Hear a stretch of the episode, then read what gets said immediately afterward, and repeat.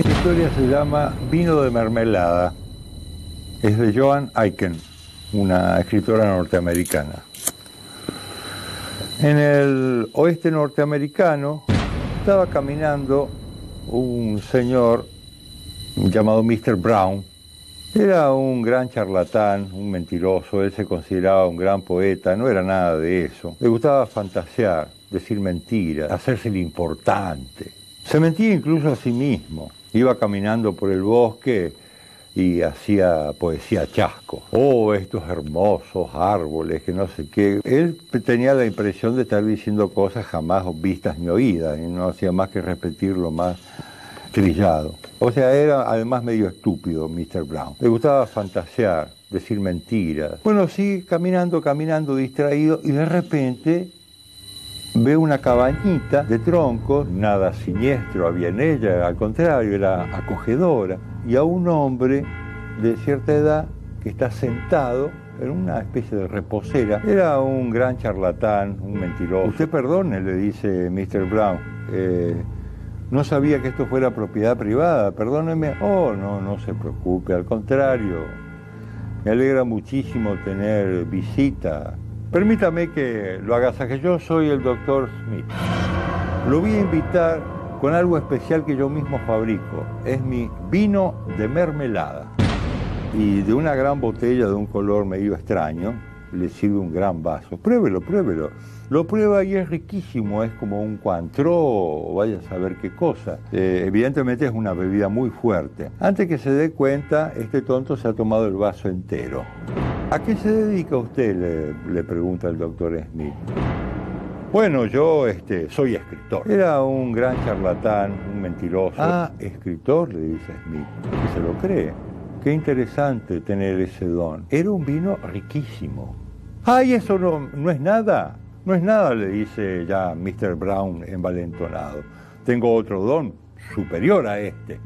Yo tengo el tercer ojo. Yo soy capaz de saber por anticipado las cosas que van a ocurrir. Yo ya sabía que usted estaba aquí. Ya lo vi. Lo vi y me acerqué. Sabía también que me iba a invitar con este vino delicioso. Pruébelo, pruébelo. Qué interesante. Le cree todo lo que el otro dice. Qué interesante, dice el doctor Smith. Qué interesante. ¿Cómo dijo que se llama usted? Yo soy el doctor Smith. Doctor Smith, me parece haberlo oído nombrar, pero no sé en qué ocasión. Ya estaba perturbado por el vino fuertísimo. Y para colmo, el doctor Smith le sirvió otra, otro vaso así de grande, otro potrillo, que se lo tomó también. Se fue bajando la botella entera, el tonto de Mr. Brown. A ver, pruébelo, pruébelo. Dígame, Mr. Brown, ¿es usted capaz de decirme, por ejemplo, quién va a ganar las carreras de hoy? Le digo porque usted dice que tiene el don de, ver el futuro. Bueno, en la quinta carrera va a ganar, ganar White Horse. Era el único nombre que se acordaba de toda la lista de la quinta carrera. Le gustaba fantasear, White decir mentira. Qué interesante. Smith aparentemente le cree todo. ¿Y quién va a ganar las primarias en las elecciones acá en el Estado?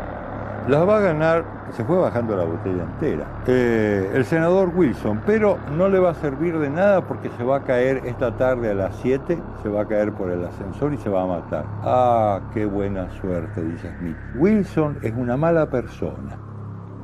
Es un maldito fascista. Me alegra mucho que se caiga al pozo y se mate. Muy bien. A ver, tómese este resto de, mi vino de mermelada, que veo que le gusta mucho, termina la botella entera. Pruébelo, pruébelo. Pasa un rato largo y Mr. Brown descubre que está acostado. Se despierta así, ya, ya es de noche. Se da cuenta que el doctor Smith lo está mirando muy intensamente, con una mirada muy extraña. Usted tenía razón, Mr. Brown efectivamente en la quinta carrera ganó White Horse. Qué lástima que ya era muy tarde para apostarle.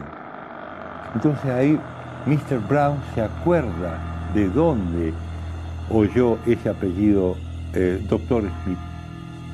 Salió en el diario un cirujano famoso que a raíz de haber perdido toda su fortuna se volvió loco y estuvo encerrado en el manicomio durante mucho tiempo.